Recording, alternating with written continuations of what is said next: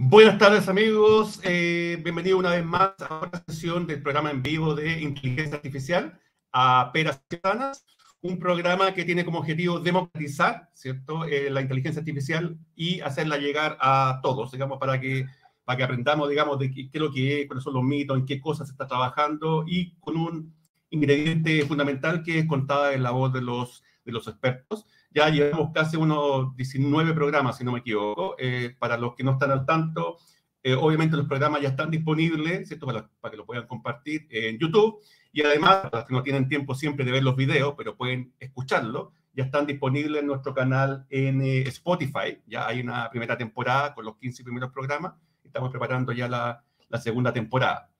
Eh, hoy día, eh, eh, no es la excepción, tenemos a otro excelente invitado que nos va a hablar de estos temas fascinantes que tienen que ver con la inteligencia artificial.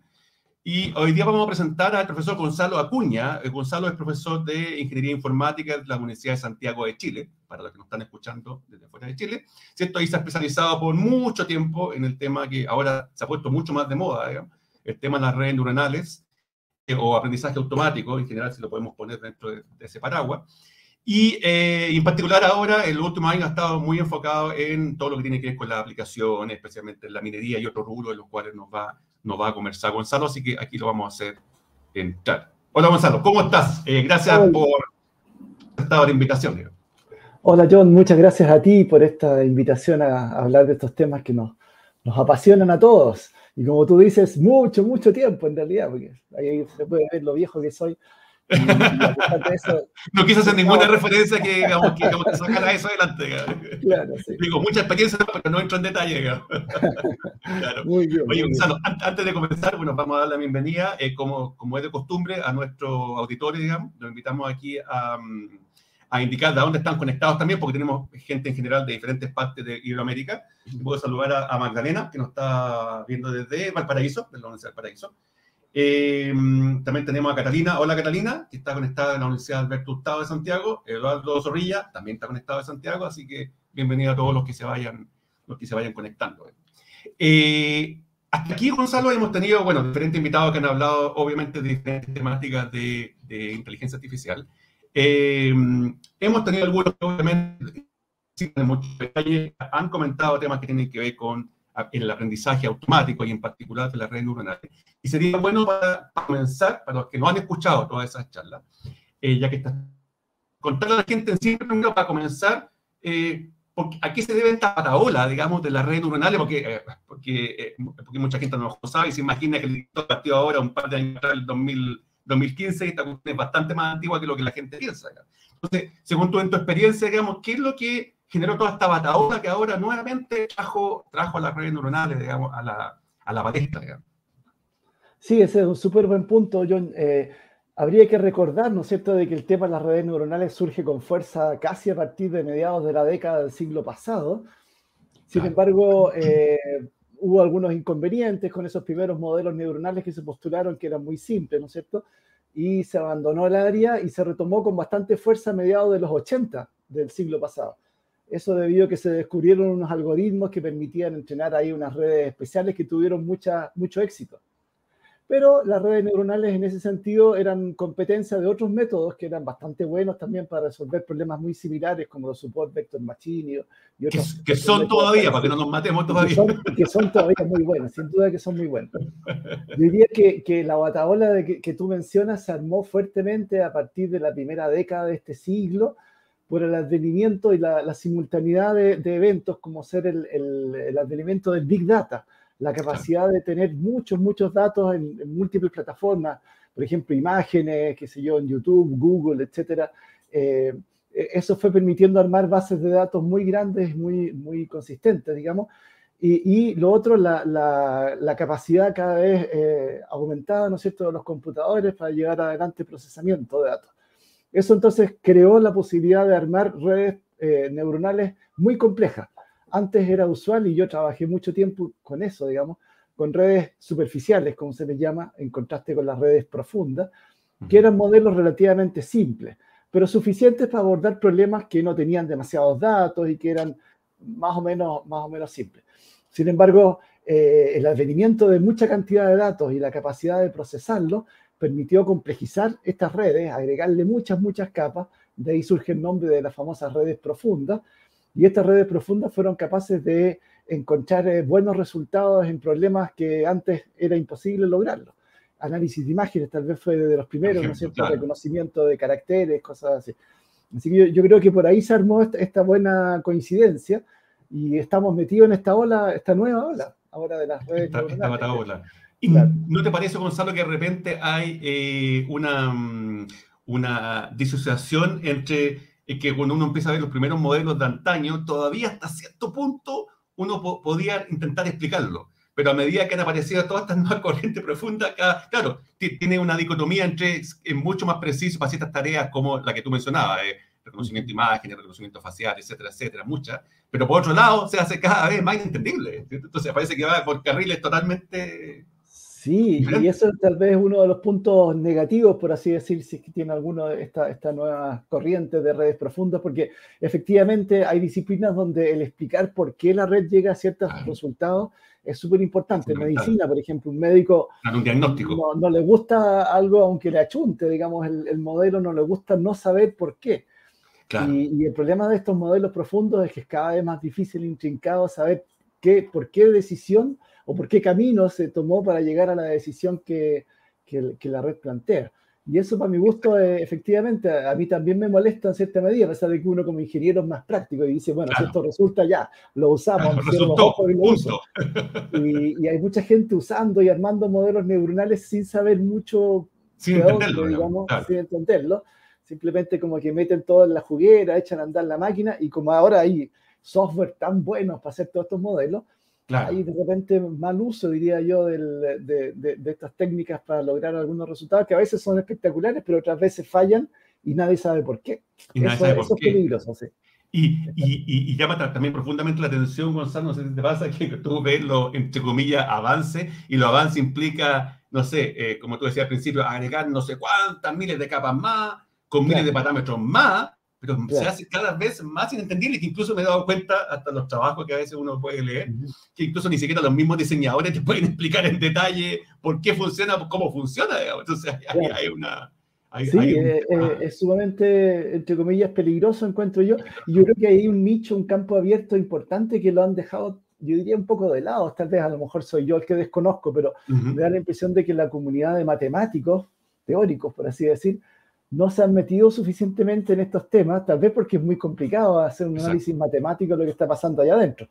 Exacto. Tal vez también porque a lo mejor eh, desde el punto de vista académico, intelectual, no es muy desafiante para ellos. Esto es una máquina que hace cosas que no, no, no siguen algún teorema y demostraciones y cosas que a los matemáticos les gusta mucho.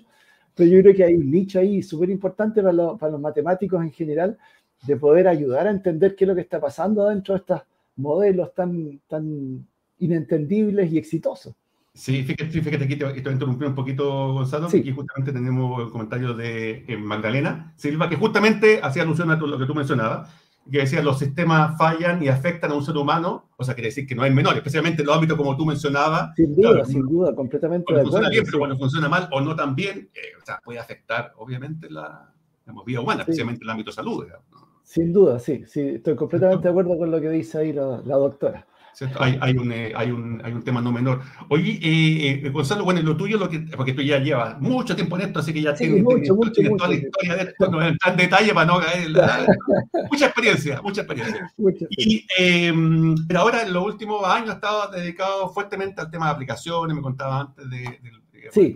el tema minería, para que le expliquemos ahí a la gente cómo, entre otras cosas, hay, está la minería y otro y otro rubro. ¿Cómo en la minería esto se ha aplicado y por qué ahora mejor? Porque muchas veces pasa que, eh, eh, que la gente ve algo, se imagina que se está resolviendo ahora ese algo, pero no es que se esté resolviendo ahora, se está resolviendo de antes. Lo que pasa es que ahora se resuelve un poco mejor, es diferente, ¿cierto? Y la minería no, parece que no es la excepción en términos de problemas No, la minería no es la excepción y diría que lleva en Chile por lo menos la delantera en términos de la posible aplicación de estos métodos.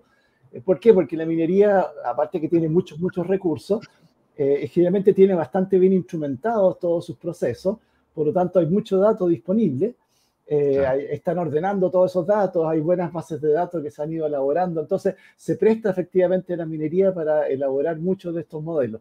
No así en, otros rubros de la industria. Nosotros últimamente hemos estado trabajando en proyectos Corfo, financiados por Corfo, con aplicaciones en, manufactura, y uno se da cuenta que en la industria de manufactura en general, eh, bueno, hay, hay muchos tipos de empresas de distintos niveles de complejidad, etcétera. Pero todavía falta bastante en relación a la minería para que se, se instrumenten eh, exhaustivamente, por así decirlo, las líneas de producción y se puedan obtener buenos datos y armar registros históricos. Y ahí recién eh, estos métodos de inteligencia artificial, que son hambrientos de datos, pueden funcionar. Si no hay datos, no hay nada que hacer, hay que partir por instrumentar y obtenerlos, digamos. Y la minería, claro, la minería viene con esto desde hace ya mucho tiempo y ahora se están usando nosotros en nuestro rubro muy, muy restringido, las cosas que, que hemos estado haciendo ha sido principalmente para apoyar la gestión de mantenimiento de, de equipos de equipo en minería. El famoso mantenimiento predictivo. Mantenimiento predictivo. Entonces, hay una elabora herramientitas, modelos neuronales, que en nuestro caso han sido modelos simples, diría yo. No, no hemos tenido necesidad de meternos en modelos de. No se ha justificado en el fondo. No se ha justificado. Y la, la, idea siempre es usar el modelo más, más simple posible que funcione bien. Entonces, Con, con modelos relativamente simples logramos adelantarnos, por ejemplo, algunos días hay la posibilidad de que algún equipo empiece a, entrar en la cercanía de una falla y con eso hacemos un apoyo. Eso también nosotros insistimos bastante, que todo lo que nosotros hacemos no es reemplazar en ningún caso al ingeniero de mantenimiento, ni mucho menos, sino, que apoyarlo en su pega. claro, una herramienta adicional a las otras que él tiene y a sus conocimientos, ¿no es cierto? Para que pueda tomar un poco mejores decisiones, quizás. Esa, esa, es un poco la idea. Ahora, ahora, hay que destacar que en particular, Gonzalo, en el ámbito de la minería, eh, bueno, esto tiene larga, eh, en términos de tecnología, automatización y en particular de inteligencia artificial, esto igual tiene larga data en Chile, tampoco es algo que, para que la gente no se imagine, ah, ahora recién para la minería, la, minería viene, yo diría que, por lo menos si tú te acuerdas, en los 80 la minería fue uno de los casi principales rubros que, digamos, que, empezó a incursionar con el uso de la inteligencia artificial.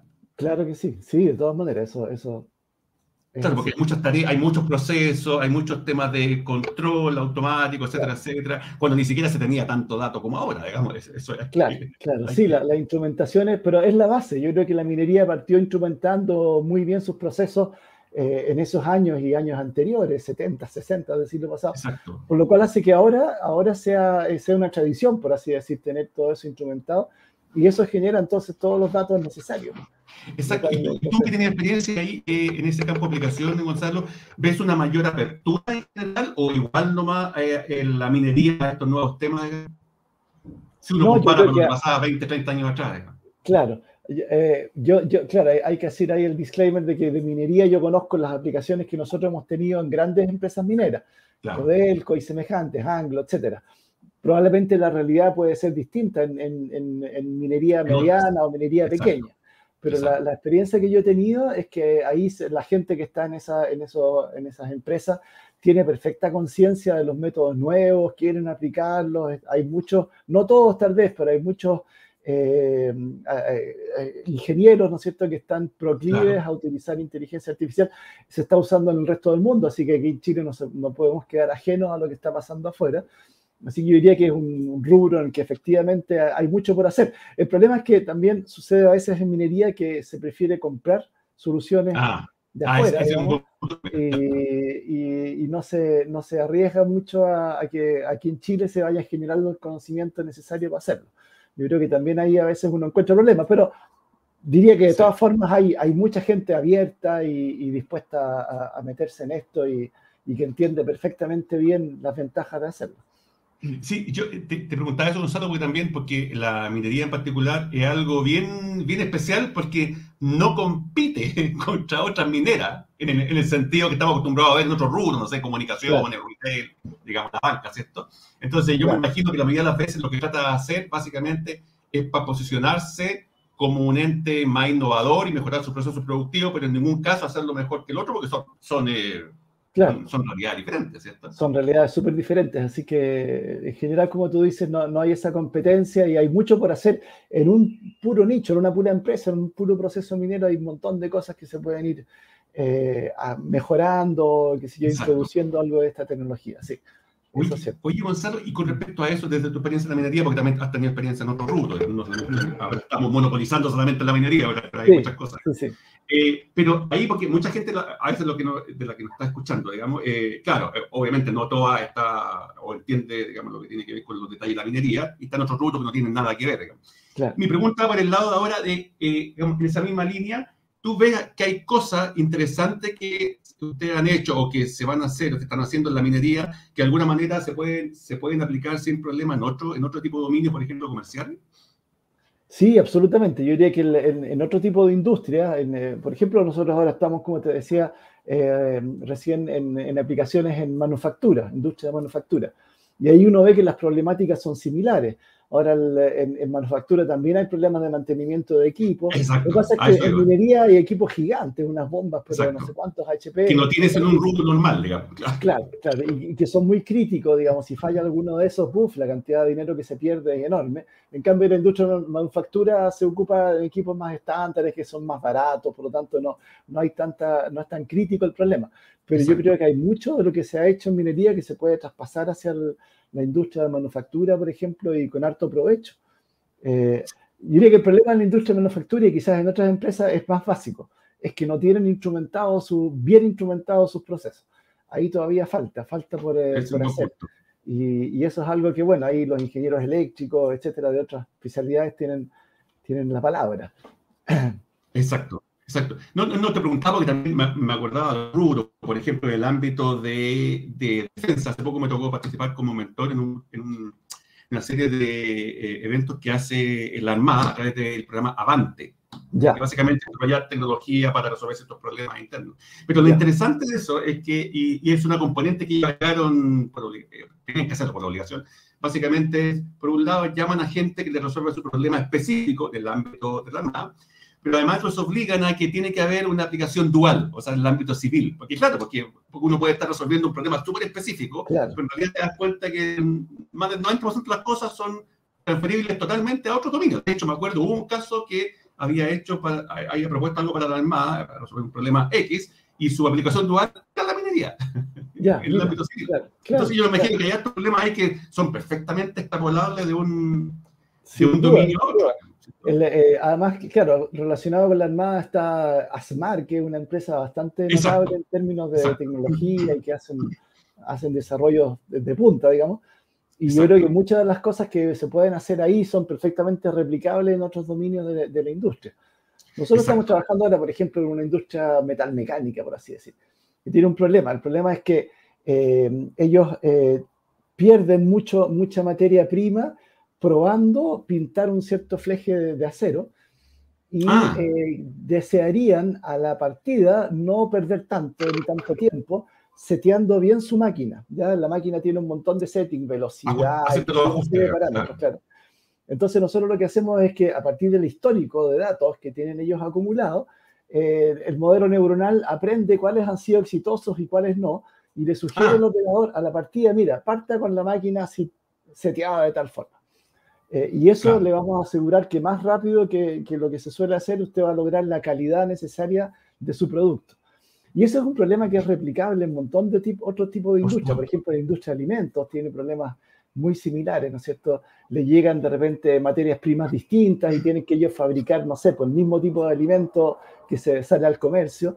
Y, y, hay un operador que a lo mejor las sabe todas, pero ¿qué pasa cuando ese operador se enferma o se va? Cuando ya no está cuando ya no está, ¿quién hace esa pega? Se equivocan mucho. Entonces, una, un, modelo que ha aprendido de experiencias anteriores es capaz de ayudarle al operador nuevo a rápidamente setear su máquina y lograr la calidad necesaria. Entonces uno ve que hay un montón de problemas en un, en un rubro que se pueden replicar fácilmente en otro. Y, esa es la gracia de, esto, de, esta expertise y estos modelos que se pueden armar. Y en el, y en el, en el ámbito eh, que tú mencionabas, metal mecánico, que, eh, bueno, que hay, que hay, un montón de actividad metal mecánica en Chile, quizás, en muchos países de Latinoamérica donde nos están escuchando, digamos. Hay, hay, ¿Cómo son los resultados en general? ¿Son, son, son resultados competitivos? ¿Se justifica? ¿Cuál, cuál, cuál es la experiencia ahí?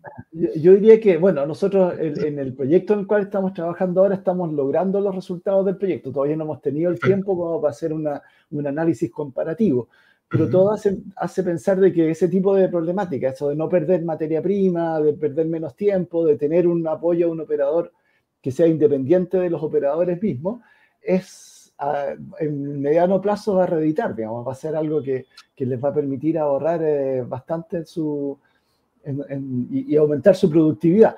El, el, em, el, anhelo del proyecto Corfo en el cual estamos metidos es eh, apoyar a la productividad de la manufactura en Chile, que se ha visto que, que es, es, un rubro que ha estado deteriorándose en términos competitivos en relación al mundo, porque tiene una competencia feroz, ¿cierto?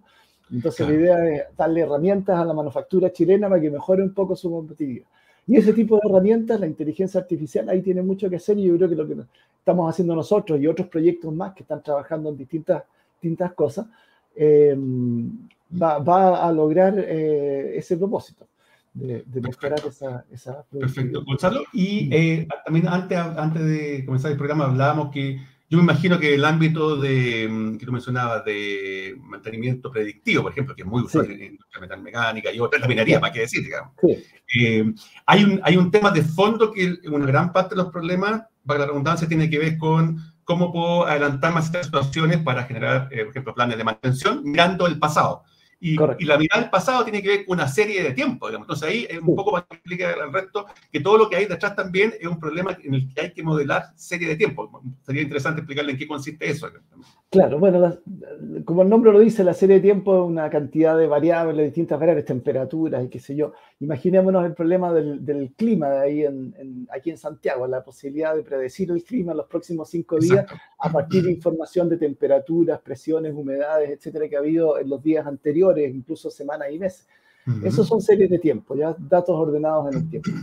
Y, y, lo que se viene haciendo desde hace mucho tiempo, antes de las redes neuronales, es desarrollar modelos que sean capaces de eh, aprender bien cuál, qué es lo que va a pasar hacia el futuro, una especie de bola mágica, ¿no es cierto?, Exacto. que eh, pretende predecir el futuro. Eh, existían esos modelos ya bien desarrollados en otros ámbitos y las redes neuronales fueron una herramienta para desarrollar esos modelos.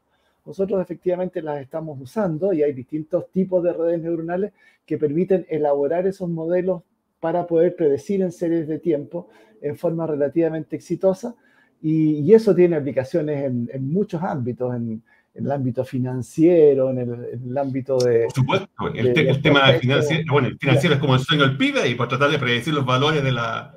Claro, claro. y cosas por el estilo.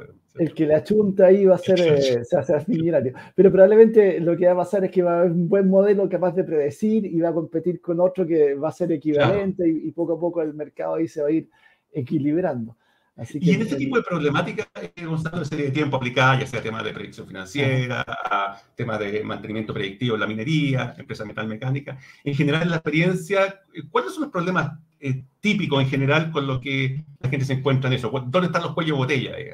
Sí, yo diría que el cuello de botella principal son los datos.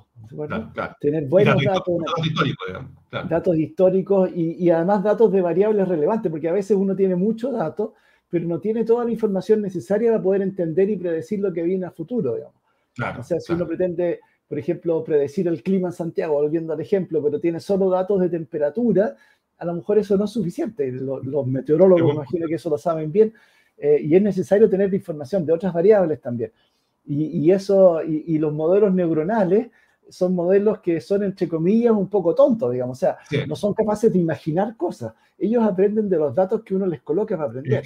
Si, si, esos datos no son ricos en información respecto a lo que uno quiere modelar, el modelo va a ser pobre, no, no va a ser capaz de imaginar escenarios distintos a partir de, como, como todavía podemos hacer nosotros ventajosamente los seres humanos. Como seres humanos, A través de quién sabe qué experiencias y capacidades que nuestro cerebro tiene, que todavía nadie las entiende bien, nosotros somos capaces de ir más allá, imaginar cosas y crear cosas que nadie se le ha ocurrido antes, etcétera, etcétera. Los modelos neuronales, la entre comillas inteligencia artificial hasta ahora, no es capaz de eso, hasta donde uno sabe, ¿no es cierto? Uno nunca, aquí hay que ser muy cauto porque las cosas de repente avanzan y toman caminos muy sorpresivos, pero hasta donde uno sabe, los modelos neuronales aprenden de la experiencia que está contenida en los datos, ¿ya?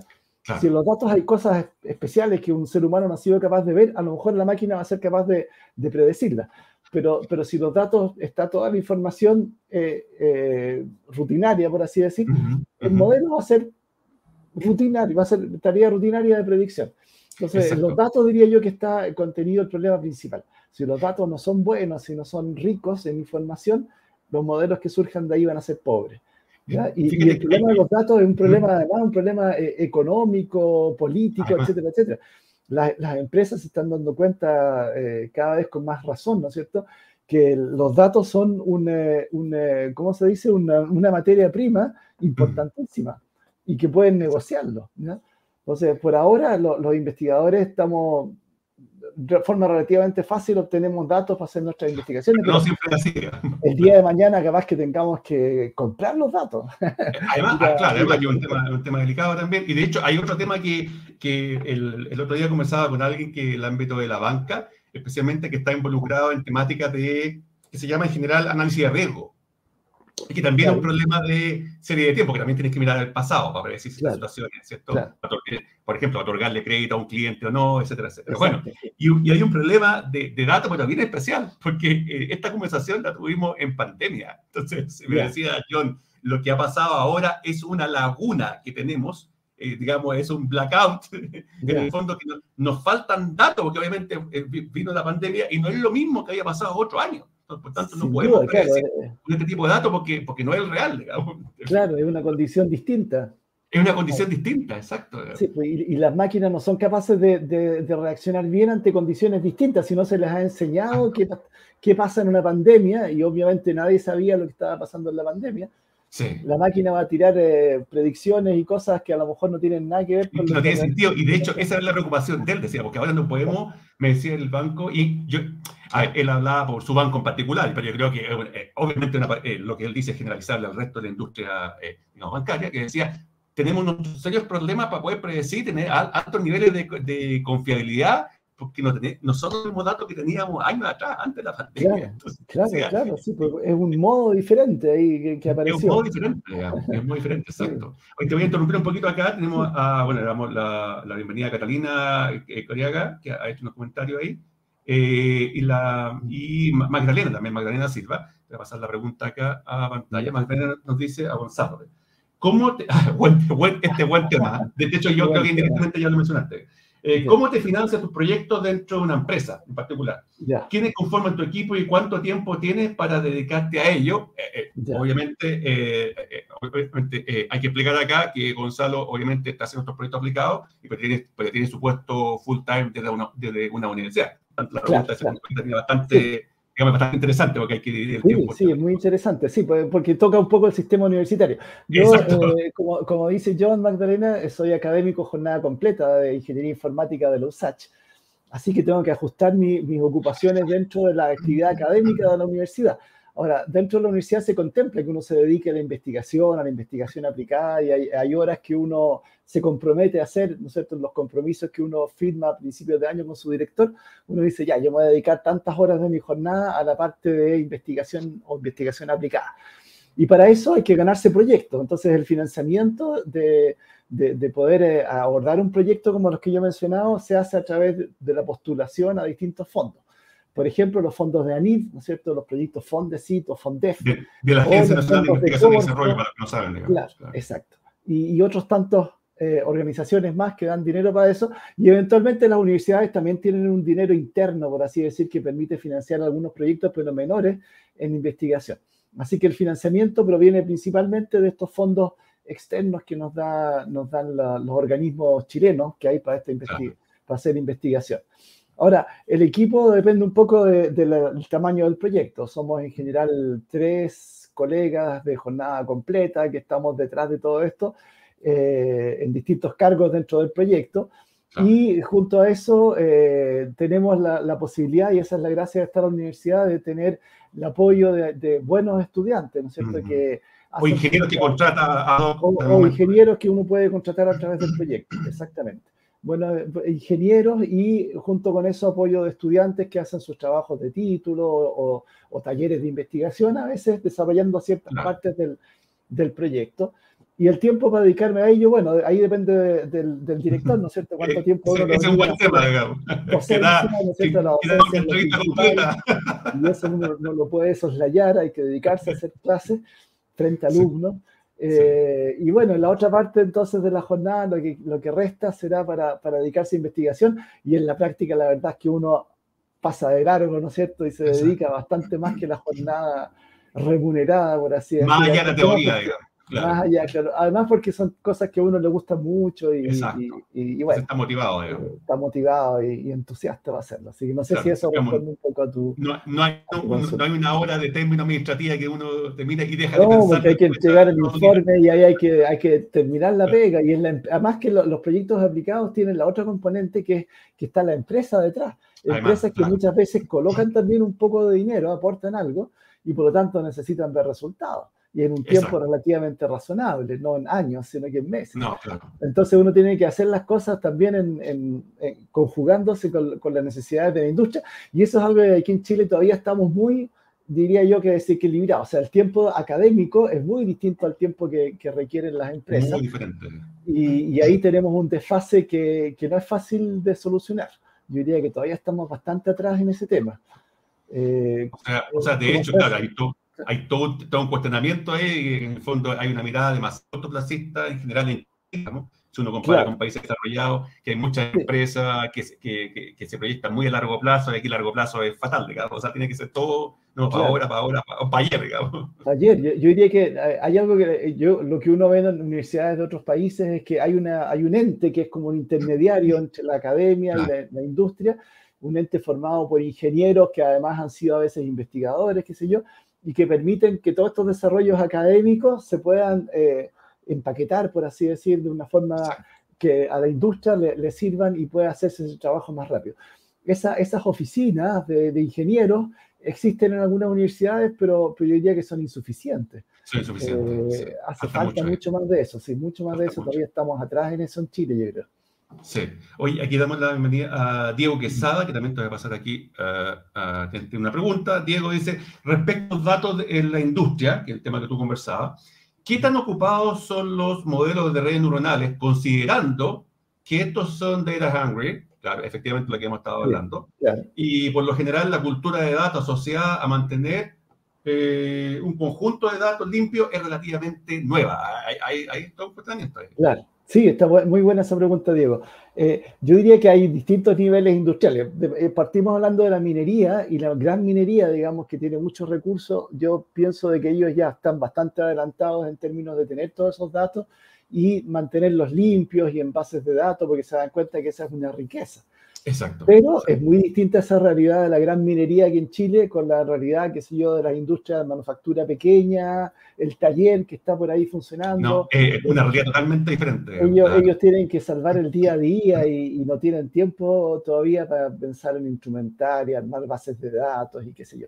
Esa es una realidad que nos ha tocado ver, ¿eh? porque hemos estado nosotros visitando distintas eh, empresas y, a veces nos hemos dado cuenta que efectivamente antes que pensar en hacer esto que estamos nosotros proponiendo, ellos tienen que ordenar su proceso, instrumentar. Ordenar la casa primero. Ordenar la casa. Y, yo creo que aquí en Chile eso, es una realidad muy dispar. Entre, la, yo diría que la pregunta tuya, en, en gran minería, estamos impecables, ahí, ahí, ahí está mucho avanzado. Ahí están las condiciones ideales. Claro, y tal vez empresas como Asmar, ahí, qué sé yo, eh, por el lado de la Armada y otras grandes empresas. No sé si las salmoneras, me parece que, que todavía les falta un poco en ese sentido y otras industrias, la industria forestal también está dedicándole bastante a esos temas, pero, pero claro, hay, hay mucha disparidad, yo creo que hay mucha disparidad y, la, pequeña empresa, las pymes y todo eso están en otro nivel eh, tratando de, resolver sus problemas de sobrevivencia y, no han tenido tiempo, lamentablemente, de, meterse mucho en esto. Hay mucho por hacer ahí. O sea, eh, digamos, si hacemos una analogía con la pirámide de Maslow, eh, todavía están en, la parte de abajo, entonces, claro, tienen que entender primero que, eh, digamos, ordenarse, entender quiénes son, para recién, digamos, pasar al, siguiente, al, siguiente nivel que tú mencionas en la, minera. Ahí, ahí, parece que conectamos un ratito. Sí, ahí parece que se conectó. Ahí sí. Ahora sí, allá. Ah, ahí está. No, no, te decía que, claro, cuando comparas la realidad que has visto en la minería, ves de repente después llega una pyme que tiene, obviamente, necesidades más básicas que satisfacer. Claro, ahí, ahí tenemos claro, claro. un delta enorme, ¿cierto? Sí, hay un delta enorme. Y el peligro es que la, competencia ahora como es mundial, uno se imagina que en China o qué sé yo, los tipos están metiendo todas estas cosas en sus procesos industriales a todo nivel y aquí no podemos quedarnos muy atrás porque si no entonces vamos a ser cada vez menos competitivos. Entonces hay, hay un vacío también importante que llenar. muy importante. Claro, oye, y con respecto a lo mismo, que, que, que también tiene relación, lo que tú mencionabas y tiene relación con lo que menciona Diego también en su pregunta, ahí se han encontrado con el tema de que, claro, han desarrollado una muy buena tecnología con muy buenos resultados, por ejemplo, para la minería, y luego cuando ve otra realidad de una pyme, que a lo mejor eh, te, te, insiste que necesita eso para resolver un problema eh, particular de ellos, pero te encuentras con que la, con que la diferencia es brutal. ¿Qué han, si que han hecho algo ahí ¿qué han hecho respecto en eso? Digamos? Porque claro, una posibilidad de decirles, ¿sabes? Que nos veamos en, digamos, en, algunos años más, digamos. Claro, nos ha pasado y hemos tenido que decir eso nosotros, porque no tenemos nosotros la capacidad. Ahora, si tuviéramos un equipo que además contemplara ingenieros de instrumentación y control y qué sé yo, eh, tal vez podríamos abordar ese tema y sería súper interesante. El, el, caso de particular nuestro no, somos un equipo chiquito, de, de más bien de gente del área informática, y por lo tanto no, no, no nos hemos asociado a, a, esas capacidades. Pero también hay un problema político, a veces no es llegar y meterse en un proceso y, y pagar la cosa y exigirle a los dueños de la empresa que compren equipo caro y que, lo, que le paguen a una empresa para que coloque los PLC y los instrumentos, que sea, eh, no, no, es llegar y meterse. Aparte que tampoco muchas, muchas veces en esas empresas se ve la necesidad, eh, se ven ellos tienen necesidades de corto plazo, entonces que alguien llegue a, meterse con estas cosas es a veces un estorbo. Por lo tanto, eh, yo diría que todavía estamos eh, al debe en ese sentido. Sí, oye, aquí también está con un buen punto Claudia Leiva, que le agradecemos estar hoy día. También, te lo paso, más que pregunta, el comentario, que, que efectivamente todas estas problemáticas que estamos hablando, obviamente, de alguna forma se han comenzado a abordar ahora en toda la línea esto que se llama la, ah, gobierno, digamos, la, datos, la sí. gobernanza del gobierno de datos, digamos, que en el fondo está... Sí, eso, eso es súper, súper A poco a poco claro instaurándose sí. muchas empresas, porque ob obviamente es un tema de qué datos, dónde están, claro. qué aspecto de privacidad, sí. confidencialidad, eh, sexo, Sí, yo, yo, creo que, que ese, ese, es un tema que el Estado lo está también abordando eh, lúcidamente y es súper importante, sí, súper importante. Y acá también le agradecemos a, dar una bienvenida a Gustavo El Real también. Eh, acá el comentario dice, pienso que las grandes empresas están comenzando este camino, pero recién dentro de una visión que se declara, pero que está en proceso de entendimiento, no de ejecución. Ese fue un punto también de, de Gustavo. Veo que más bien los músculos comerciales operan por su cuenta y a ciega. Eso es un tema también que hay mucha, hay mucha improvisación. ¿Qué has visto tú ahí al respecto? Es buen punto que hace que hace Gustavo. Ahí. Sí, sí. Eh, a ver, el, yo creo que ahí, ahí también hay una, una, pequeña desconexión entre el mundo académico y el mundo comercial. Nosotros Exacto. hacemos nuestros proyectos, llegamos a nuestros modelos, tratamos de transferirlo. Por ejemplo, en el, en el grupo nuestro, el modelo de negocio que tenemos es que todo lo que nosotros hacemos en la academia, tratamos de transferírselo a una empresa de software, Exacto. por ejemplo, de implementación, que sean ellos entonces los que empaqueten esa solución, la pueden comercializar, distribuir claro. y mantener, que ese es Exacto. un tema gigante. O sea, hacerle mantención a estos sistemas, seguir a los clientes, darles apoyo, es algo que desde la academia no somos capaces de hacer. No, no, no tenemos esa capacidad. Lograr esa transferencia inicial al intermediario, por así decir. Eh, y e, eso hemos estado tratando de hacer con algunas empresas de, de informática que son bastante eh, interesantes en ese sentido. Pero, sí. pero nosotros el, la parte comercial, ya como esto ellos van a vender nuestras soluciones y todo eso, eh, no la visualizamos tan bien, ¿no? No, no, no llegamos hasta ese punto. Claro. si, si yo, yo podría eh, aportar un poco en el sentido de, de lo que hace uh -huh. esa pregunta. Oye, aquí damos la bienvenida también a Rodrigo Azar, que también toca un buen punto que hayamos estado conversando de los equipos de trabajo. Ahí, ahí, ahí te la paso en pantalla. Básicamente dice relativo al tema de equipos ingenieriles, para empaquetamiento de productos de Machine Learning o inteligencia artificial, depende del caso, yo creo que la industria privada tiene un rol más fuerte que jugar para depender menos de Corfo, buen punto, claro. y otro financiamiento del lado de la investigación y desarrollo. Claro, porque en el lado de la, de la academia casi, eh, bueno, hay que explicar a la gente que eso como está montado el ecosistema en Chile en general, que digamos que es totalmente diferente a otros países donde acá en general deben, para la investigación y desarrollo dependemos en gran medida del, del, del papá, del papá Estado en el fondo. ¿sí? Siento que en otros países claro. al revés, digamos, se depende mucho más de los privados, ¿cierto? Claro. Y fíjate que hay un tema ahí eh, que, no es, que es, parece tal vez banal, pero no, es, no lo es, el hecho de que nuestra evaluación como académicos, si logramos demostrar de que tenemos proyectos financiados por el Estado, tipo FONDEF, Corfo, Fondesit, etcétera, claro, somos bien evaluados. En cambio, si uno dice, mira, esta empresa privada me está financiando, ah, eso es un pituto. Ah, buen punto, muy buen claro, punto Eh, y eso no vale muchas veces en la evaluación académica, entonces también hay una distorsión en ese sentido. Ahora, es cierto, en los USACH me van a retar porque hay una serie de mecanismos para que uno pueda meter esas claro, pero son más, claro, pero, es más reciente. esas cosas. Pero, pero uno lo capta en el ambiente, cuando los colegas te dicen, eh, no sé, yo tengo un fondo, y ah, feliz pero tengo un proyectito que si yo con la empresa tanto, ah, no, eso es un... No, eso ahí, ahí ya significa que estoy vendiendo el capitalismo, digamos. Claro, claro. Entonces, lo, que está puesto ahí yo creo que es súper importante. Yo creo que nos hace falta, efectivamente, una participación más importante de la industria privada, que ellos vean de que en la academia hay la posibilidad de aportar eh, algún conocimiento que para ellos es útil. Importante que no se ve, y, que, y que ellos financien un poco esas cosas eh, el otro día tuvimos una, una, una, actividad bien interesante para los alumnos, principalmente en Ingeniería Informática de LUSACH, y, fueron alguna gente de, exalumnos que trabajan exitosamente en algunos, algunas empresas, y en particular en el retail. Ya una, una gran empresa ahí, no voy a mencionar el nombre, no es propaganda, pero una gran empresa del retail tiene un grupo muy importante en inteligencia artificial y que hacen desarrollos y todo eso. Y, ellos decían, nosotros estamos dispuestos a financiar proyectos, no, no me hablen de Corfo, no me hablen de nada, nosotros tenemos el dinero. Queremos financiar y queremos armar además un compromiso con la academia a largo plazo. O sea, nos interesan resultados inmediatos, pero también estamos pensando en resultados a largo plazo. Yo creo que eso hace falta, eso hace mucha falta, eso, es un, un, outlier ahí dentro de lo que uno encuentra en la, en la industria. ¿ya? Ahora, no, no, es culpa de la industria muchas veces, también es culpa de la academia, porque nosotros no, hemos sido capaces de responder en el tiempo que ellos necesitan, así en, en, algún ciertos desarrollos. O el sistema en general. Porque o el sistema en general, porque...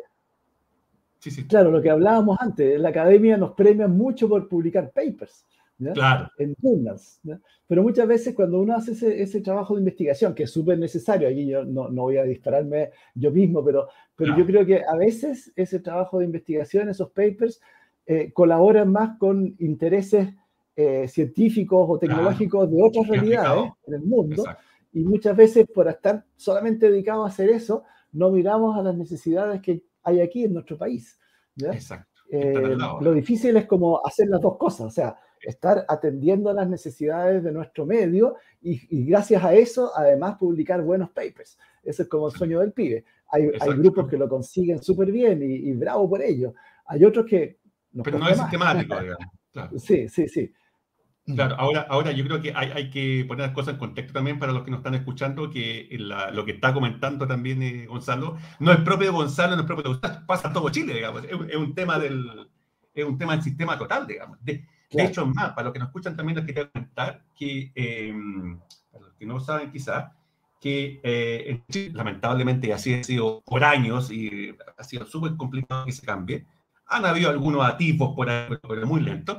y la productividad en general, lo, de lo que mencionaba eh, Gonzalo, de, de, cómo financiar los proyectos, por ejemplo, también, por ahí preguntaban ustedes, tiene que ver mucho con fondos concursables estatales, ¿cierto? Y algún fondo privado, pero muy, pero muy pequeño por ahora, digamos. ¿Cuál es el tema? Que se aprecia y se valora, se pondera mucho mejor en la Academia en General Nacional cuando los fondos vienen en general de, del aparataje público. Y cuando uno contrasta con la realidad que tienen en otros países desarrollados, tipo Estados Unidos, por ejemplo, cómo evalúan a los científicos, a los académicos, en realidad cuando tú te ganas los proyectos, a ellos les da exactamente lo mismo de dónde vienen. De hecho, principalmente, también eso está fundamentado por el hecho que la mayor parte del financiamiento no del Estado, en ese caso, vienen los privados. Por tanto, lo que hace es generar un incentivo. ¿Sabe qué? Usted consiga los fondos para su investigación aplicada, lo que sea, da lo mismo, da, lo mismo de donde lo, digamos, lo saca. Aquí en Chile no da lo mismo. Yo creo que mucha gente no sabe eso, por eso quería que era importante, eh, porque también, es, una, es, una, queja eh, sistemática todos estos años que ha habido en el mundo, digamos, en el mundo académico nacional, ¿cierto? Ciertamente, sí, sí, sí. De todas Oye, acá tenemos, eh, bienvenido también a Ezequiel Muñoz. Ezequiel eh, pregunta para Gonzalo, dice, ¿cómo ves tú en la interacción con las empresas, siguiendo en la misma línea, que tienen en la U, en la, en USACH en tu caso, el nivel de credibilidad que tiene el aplicar algoritmos de este tipo, sobre todo a nivel más ejecutivo en las empresas? Ah, ahí hay, un tema muy buen. Sobre todo a nivel. Ya. Bueno, parto por saludar a Ezequiel, ahí que conozco. Bienvenido, Ezequiel. Eh, hace tiempo que no lo veo, así de repente nos topamos en algunas reuniones por ahí. Eh, tú dices el nivel de credibilidad que tiene el aplicar algoritmos de este tipo, sobre todo a nivel más ejecutivo. Eh, yo, yo diría que, bueno, como uno eh, apunta a conseguir estos fondos, a que uno le vaya bien cuando plantea estos proyectos, uno conoce a la gente que es más entusiasta detrás de esto. Eh, entonces, tal vez la visión que uno tiene es un poco sesgada. Por, las conversaciones que uno tiene con estos personajes, uno diría, pucha, estamos súper bien, hay gente que, está lleno de ideas y ganas de aplicar estas cosas. Pero seguramente que ese es un sesgo, seguramente que todavía hay un, eh, una inercia y la gran mayoría de los ejecutivos quizás no confían mucho en estos temas de inteligencia artificial y este tipo de algoritmos y yo creo que en alguna medida con razón, como lo hablábamos recién, ¿no es cierto? Hay modelos que sacan resultados que parecen buenos, pero que no se sabe de dónde vienen. Pero que son medio brujos, digamos. Claro, que son medios brujos, tienen toda la razón de repente en ser medios escépticos, especialmente en, temas muy sensibles, ¿no es cierto? Cuando se tienen que tomar decisiones de vida o muerte, o decisiones que detrás hay mucho dinero, cosas por el estilo.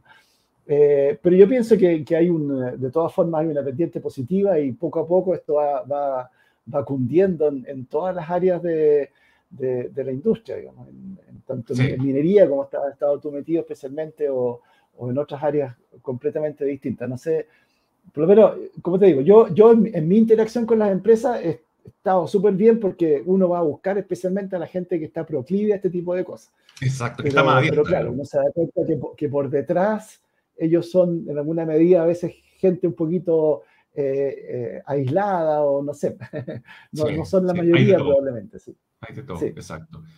Eh, súper. Oye, aquí damos la bienvenida también a Daniela Verdejo. Daniela, bueno, más que una pregunta, hace un, un comentario ahí, dice, gracias por esta conversación. En, salud, claro, Daniela está en el ámbito de salud, tenemos grandes brechas y desafíos en pos de poder hacer frente a las demandas de nuestros usuarios que son necesidades infinitas. Yo creo que ahí, obviamente, en, salud, que hay, hay, un nicho importante para aplicaciones de esto, pero. Y no es de ahora, ojo, ¿ah? esto, esto viene de años, de años atrás. Claro, todos estos temas de inteligencia artificial partieron un poco eh, abordando. Un médico. Salud, digamos. Claro. exacto. Así que realmente fueron la aplicación pionera de todo este tema de inteligencia artificial, yo creo, a través de las necesidades de salud. Eh, sí, sin duda, sin duda hay mucho que hacer. Hay, a mí personalmente no me ha tocado eh, trabajar en, aplicaciones en salud, pero en mi departamento hay varios colegas que trabajan efectivamente en, aplicaciones súper interesantes, donde están aplicando temas de inteligencia artificial en, distintos eh, rubros ahí en, la medicina. Eh, en particular hay uno que, que, menciono, dos en realidad, uno que, que, descubrieron que haciendo un análisis de las señales de la retina, electroretinograma, son capaces aparentemente de eh, poder anticiparse a la posibilidad de tener o no tener Alzheimer. Digamos, ah, con un examen ah. bastante simple, detectar, mira, esta cuestión va a Alzheimer o no. Eso me, parece que es un estudio que se está haciendo todavía en modelos, digamos, de ratones, modelos de Alzheimer, pero, pero que podría tener eh, aplicaciones interesantes a futuro. Y hay otro grupo que está trabajando en esto de la regulación del flujo sanguíneo cerebral. Eh, todos aplican inteligencia artificial y modelos neuronales a hacer para hacer eh, algunos modelos que describen estas situaciones. Pero, pero son dos aplicaciones chiquitas, digamos. Yo creo que la salud es, pero, buff, un universo donde estos temas y hay muchos datos ahí disponibles, se pueden hacer muchas cosas. Hay, sin duda que es un tema súper interesante el tema de la salud.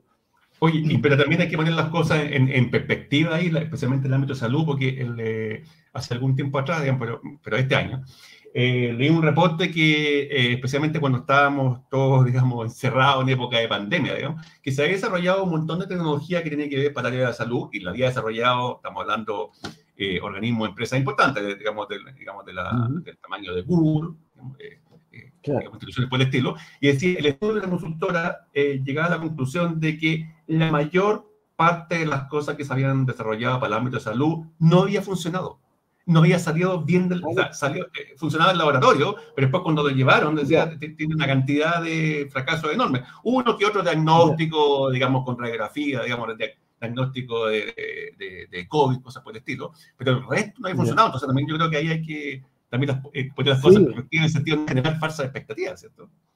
Sí, probablemente los temas son muy complejos ahí, los modelos, como tú dices, funcionan bien en laboratorio, pero al momento de tratar de multiplicarlos no, no son capaces de generalizar bien, tal vez, no sé.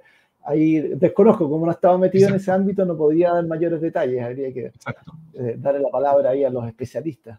Exacto, sí. No, pero, pero, en todo caso, tal como dice Daniela, hay un, hay un, eh, hay un nicho importantísimo, digamos, en, en general, y, no solamente lo que se ha visto, no solamente en temas de inteligencia artificial, porque a lo mejor tú también te has dado cuenta que el ámbito digamos, de la salud, como otros también, el simple hecho de automatizar cosas, no necesariamente usando inteligencia artificial, automatizando cosas relativamente simples, ya tiene una ventaja extremadamente grande desde el punto de vista de dar acceso a un paciente a distancia, hacer una, una, una, una, atención remota, no sé, hay una cantidad de tecnología que no tiene que ver con IA, digamos, que, digamos, que, tiene, que tiene beneficios digamos, indudable, digamos. ¿cierto? Absolutamente. Eh, el, aquí hay, un, hay un, eh, usuario también, pero no sé quién es, porque figura como anónimo, después tú me puedes decir, dice que Oracle le está poniendo muchas fichas, digamos, parece que está invirtiendo bastante en el ámbito de la salud. Yo diría que en general no solamente ahora que la salud es un, nicho importante a nivel mundial. Eh, me extrañaría que hubiera alguna sola empresa que realmente está plagado de, digamos, de, digamos, de empresas que están interesadas en, en, ir más allá. Y ámbito, en el ámbito académico también. Eh, lo que pasa es que yo creo que ahí, ahí, ahí acontece lo que tú decías, eh, Gonzalo, que hay un tema súper interesante desde el punto de vista de las aplicaciones, todo, pero lamentablemente, y eso, y eso, eso, eso va para otra, otra entrevista quizás, eh, lo, que, lo que nos miden, los indicadores, los KPI, van por otro lado. Entonces, claro, de repente no, no van para ningún lado.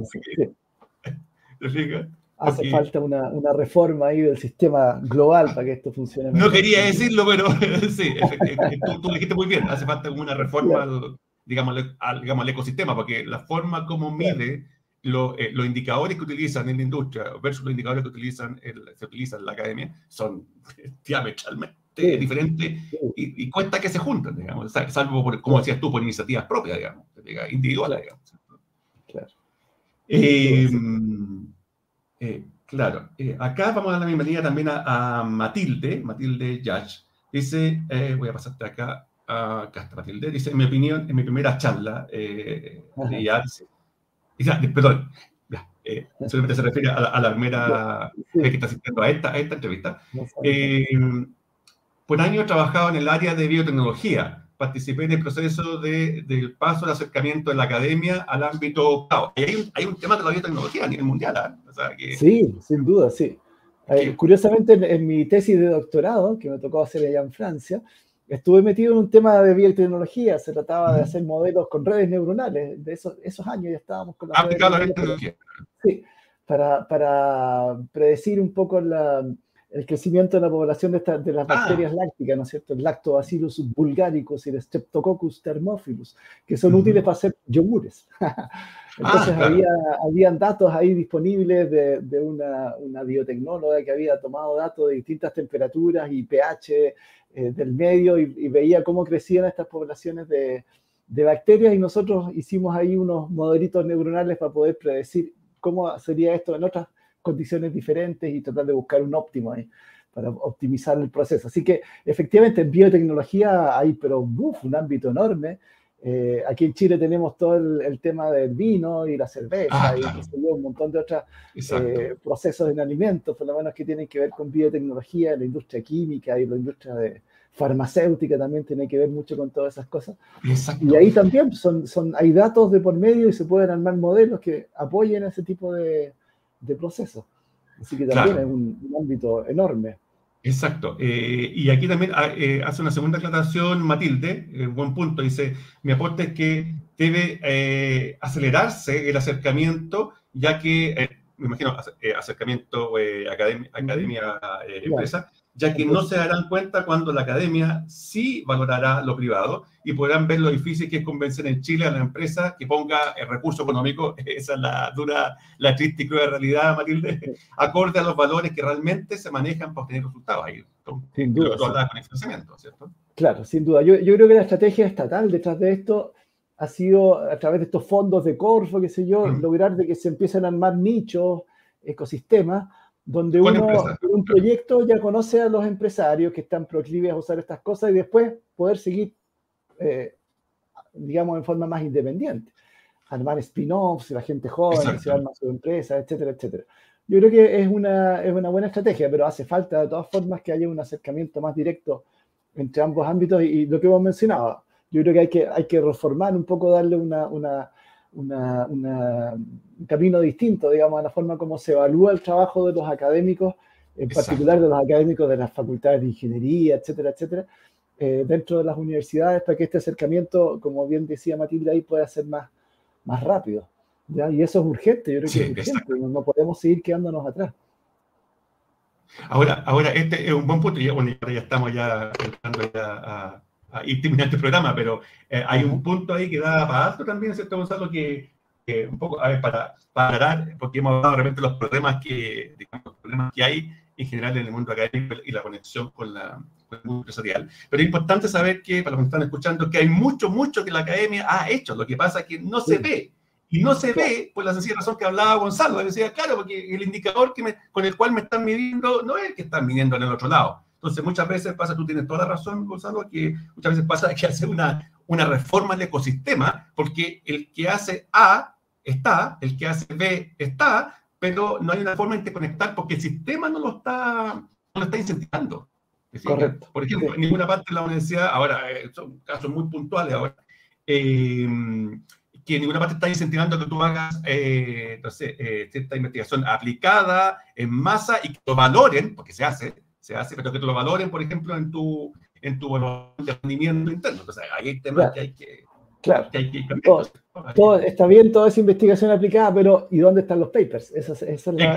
claro, porque tarde o temprano va a venir lo mismo, digamos. Decía, ok, bonito, trabajaste con tal empresa, incluso vendiste, transferiste tecnología, ya, pero ¿dónde están los, están los papers? Están los papers? Eso es lo que estamos Sí, sí, sí, sí. Sí. eh, sí, aquí justamente Matilda, claro, eh, eh, Matilde dice, eh, disculpen que, dice, pero he participado en varios de los intentos y no se ha podido dar en el clavo bienvenida, no, es un tema, bueno, ahí, no tienen experiencia ahí.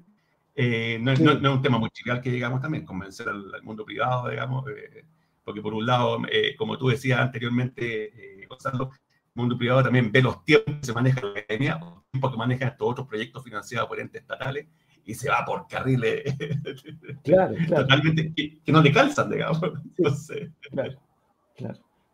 Y aquí también, em, sí, aquí eh, es lo mismo, aquí te voy a pasar lo de, eh, eh, eh acá el comentario de Marco González, Marco dice, son súper entretenidos, esto, ah, sobre la entrevista, efectivamente hace falta un trabajo tripartito entre empresa privada, universidad y el Estado. En otros países se trabaja en conjunto, efectivamente, y a través de se consigue a veces recursos inimaginables. Ojalá podamos comprender y llegar a esto pronto y dejar de depender tanto de los materiales de la materia prima, que todo un, todo un tema. Sí, toda la razón.